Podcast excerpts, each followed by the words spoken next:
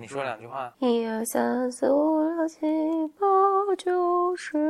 好，你别说了啊，我来说两句。你好，你好吗哒哒哒哒哒哒？OK，别哒。说，我说啊，哒哒哒，新好，新年好，祝愿大家新年好。行，可以开始喽。嗯 Welcome to another episode of，For your mind，两个人的公路博客。大家好，我是峰哥何峰。我是简丽丽。丽丽是感冒，好像还是没有特别好？对，最近身体不好。最近感冒特别严重，我们去见三三五成型的程度，对，然后五个里面有三个吧，导致大家也不太忌讳。但真的是很难受，所以大家一定要注意身体健康。然后就我这个感冒，这次我主要是这个月感冒了两次，嗯，然后上一个还没好彻底，然后这个又来了，然后而且这个到现在还没有好。对，当然今天并不是要说这个事儿，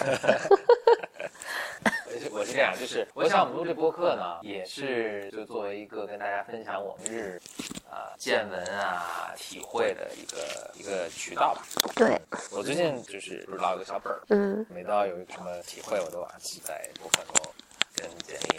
跟咱听众聊了。一个我最近有体会的是这个东西，就是记得咱们上次见了一个见了一位投资人，嗯，但是他本做教育做公司，那他当时当时我们问了这么一个，就说哎说这个 marketing 推广有嗯没有什么好经验啊？他说的这个还让我挺有体会的。他说没什么好啊，就是勤快。嗯就还觉得，我觉得他当时也提到这点，就是说，其实大家都希望能有那种一招制敌、一招鲜，就这种窍门儿什么就把它就搞定了，但其实是没有的。其实想想也，如果真的有这么一个所谓窍门，可能很快就是被别人发现，然后大家就都去使。对就如果真的是一个就是成本有益、效果又好，这可能也很难被被被保持成一个秘密，这样不为人所知。对，而且你即便即即便是有一个，嗯、就一下子大家都知道了，但你也需要有后续的东西。我觉得这个就像我以前一直很奇怪，我想比如说可口可乐、百事可乐这种，我觉得大家都已经知道它，它为什么还要做广告呢？嗯，人家还是很勤快，对，但但他他他就不断的需要在做各种各样的，嗯，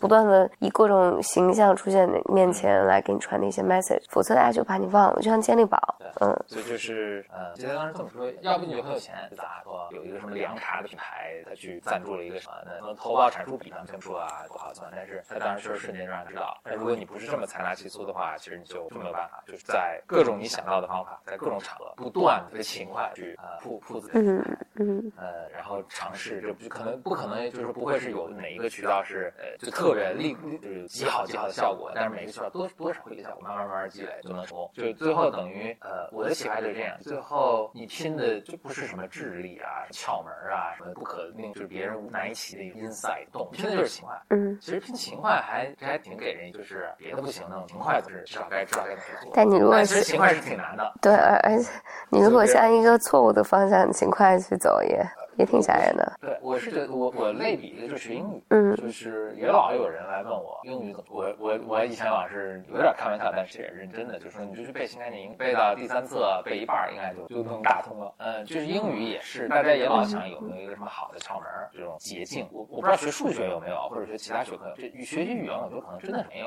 嗯呃，我我记得我爸以前老说的，就说，其实你看每个人智力有高下，但基本上都还能说话，说话通顺。所以我爸说，所以语言学习可能就你最后写的优美是不是简洁，当然这是高下之分的，但是你做到一个通顺流利，应该是正常人所有正常智商都可以做到的。嗯那就就应该不是什么特别难事儿，基本上就是一个投入时间。所以不不管成正是不是成正比的，严格是成正比，但至少正相关。嗯所以其实我觉得方法 A、方法 B、方法 C、方法 D 可能效率上略有区别，但实际上真正最决起决定性的还就是投入。还有就巴菲特，呃，我觉得他说的应该是亚马逊的创始那个 Jeff Bezos，他曾经去跟巴菲特聊天儿，巴菲特当然是首富了，或者好几个吧，呃，别人都很难觉得难以启齿。那而且华尔街上那么多岁，像像巴菲特这么今年如一日的这个一直对有很好回报的，这个也很罕见，大家也都很好奇。然后 Bezos 本身也是个成功的人，巴菲特说你的这个窍门是什么？巴菲特就他说，没人想我的窍门就是没人愿意慢慢的变得富有。嗯 No one wants to get rich slowly。嗯就是我的窍门，就是我我理解就是他的窍门就是他挺有耐心的，然后他让这个 compound interest 这个利滚利的这种效果，呃，棒嗯嗯所以他就是就是我我不求什么那种，但是我求三十年，然后他就这个坚持那种同样的一个方法。我觉得某种意义上是比勤快了，但是巴菲特他有很他成功有很多其他的呃地方呢，就是说他他远华尔街，然后他能够在一个鸟不拉屎一个地方，他有耐心的去去去研究，就沿着他相信的一个方向去持续的做。但是某种程度上也是个我的理解，这个时间和他的这个耐心和他这个就比跟人比勤快，坚持沿着一个方向长时间投，也是一个其实最终是造成了一个巨大的一个弊，别人没法想。所以其实勤快是一个看起来是一个很挑战的东西，但是你一旦做，就可口可乐你就多少年都世界 number one 嗯，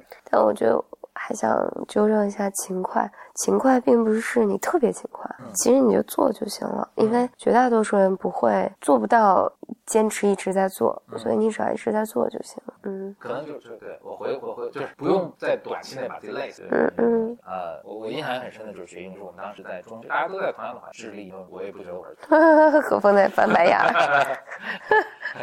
这什么意思？就是，但是我觉得我其实唯一的就是就是比大家都每天就是多学的啊，其实就是很难。但是你你假设你每天人多了多长，高中两三年下来得了。嗯，对，这个我想到我上，我虽然现在体形体丰腴，嗯，但是 但是我曾经也是有腹肌的，但我每天练一下。真的真的是我上初中的时候，因为初中考高中，不知道为什么要考仰卧起坐。然后一分钟，男生引体向上，女生也要做。呃，女生仰卧起坐要求你一分钟必须要做够四十个还是五十个，我忘了。呃，反正总之有个数。因为我那时候年龄很小嘛，比比大家都小很多，我就做不了。一反反正就身体也，我一直身体都不是很好。但我做了两年，就每天每天在家。有这个毅力不，因为你要考试嘛。就我妈就说，那就那那就从开始你干十几个，那也得做，就做一分钟吧，每天一分钟，每天做一分钟。就到第二年的时候。后呢，我大概每次能做六十多个，嗯，每分钟能做六十多个，一直有腹肌。当然，那刚好也是长个子一段时间，就很瘦。所以我现在一直到现在都会想，如果我现在每天能坚持做一分钟仰卧起坐，这心也不是特别对。坚持如果做六个月，可能就人生就不一样了。试试看，可以一分钟而已。对，嗯，所以这就是我第一第一个想要讨论的。很多事情可能就是一招制敌。嗯，逻辑上讲，如果真的有一招，一是要不然很快大家所有人都知道，不会这个在这个行业当中；要不就是很快都知，很多人都知道，然后防御方也此起彼伏，他也会把把你这个招给简化化，或者大家都用这个招，这个招是不理。嗯，最终是一个竞争激烈的开始持久，开始耐力。这是第第二个，我想分享的是，我前两天看了一个，大多数的药其实都是或者这种手术，其实都是不仅可能是对你没用，反而是有害。它这个大多数就是这其比例是如此之高，让你让你会听。就是确实很惊讶，呃，而且就是很多很多药物或者干预的手段，在发现无效之后，过了二十年，它才会真的见医生才不会再去开中药，或者啊，这另外还还谈，就是其实很多药是是是没有呃，是不是没有效果的？我觉得它里面说举这个例子还好的，就是他举了一个，就是应该是心血管，很多人有心血管病，心血管病呢，有是不是叫应该叫 stuck，我不知道中文是不是叫搭桥，还是就是你的血管由于